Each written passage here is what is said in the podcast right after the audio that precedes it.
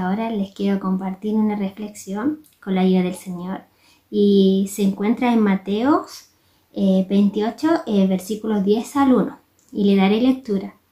Pasado el día de reposo, al amanecer del primer día de la semana, vinieron María Magdalena y la otra María a ver el sepulcro. Y hubo un gran terremoto, un terremoto porque un ángel del Señor descendiendo desde el cielo, llegando, removió la piedra y se sentó sobre ella. Su aspecto era como del relámpago, su vestido blanco como la nieve, y de miedo de él los guardas temblaron y se quedaron como muertos. Mas el ángel respondiendo dijo a las mujeres, no teméis vosotros, porque yo sé que buscáis a Jesús, el que fue crucificado.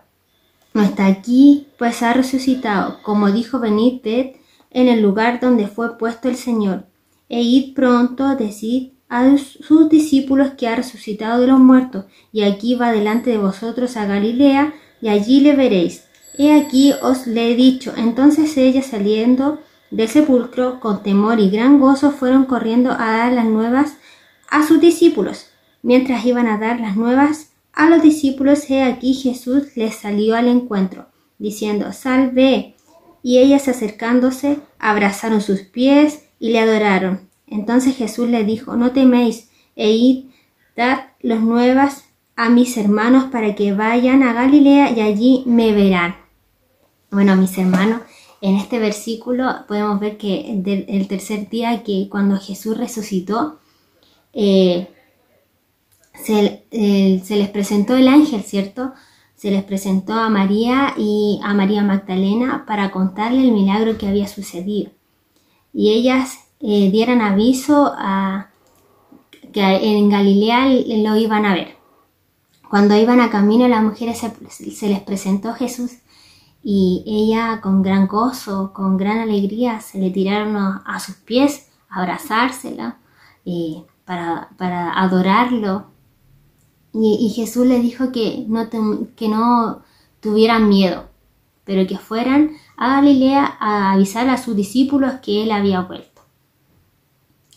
Y bueno, por, ellos eh, no creyeron lo que ellas decían eh, no muchos creyeron, muchos dudaron de que Jesús estaba vivo. Hasta que cuando Jesús se les presentó, ahí recién pudieron ver lo, que había sucedido. También, este, también así también, mis hermanos, pasa con nosotros. Lo tenemos al Señor como, como tardanza, la venida de Él, creyendo que, aún falta mucho por, su venida, pero no vemos eh, todo lo que está sucediendo, todas las señales, eh, mis hermanos, que están escritas, se están cumpliendo.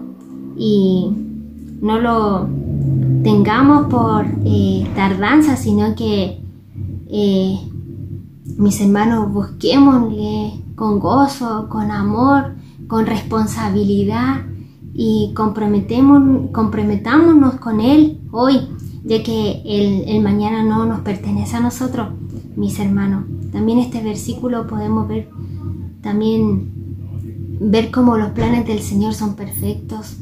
Eh, el sufrimiento que, que sintió en la cruz del Calvario en ese momento eh, tuviera una, una recompensa inmensa hacia sus hijos y esa misericordia alcanzamos nosotros también y que el Señor nos ayude, mis hermanos, a buscar siempre del Señor. Eh, Siempre, siempre quizás que han escuchado que dice que la venida del Señor está en las puertas, pero podemos ver todas las señales, mis hermanos, que, que así es, que Jesús está en las puertas y que podamos estar a cuentas con Él y que podamos tener esa intimidad con Él, buscarle siempre, no cuando necesitemos algo, sino que buscarle siempre en todo momento y que hoy es tiempo de comprometernos con Él y, buscarle en verdad, eh, no buscarle cuando solamente lo necesitemos, sino que Él quiere que nosotros nos acerquemos más a Él y que tengamos esa intimidad que teníamos al principio con Él. Así que mis hermanos, que el Señor nos ayude a, hacer, eh, a comprometernos con Él y, buscarle, tener esa, esa rica intimidad con Él para que cuando, para cuando Él venga no, nos podamos ir todos juntos. Así que que el Señor les ayude, mis hermanos, nos ayude en verdad a todos a, estar con Él, buscarle con respeto, con verdad eh, y, ser eh, esos hermanos privilegiados que, que nos podamos ir con Él a gozar en su reino. Así que que el Señor les bendiga en esta hora y para el Señor honre, gloria y para mí solo su misericordia.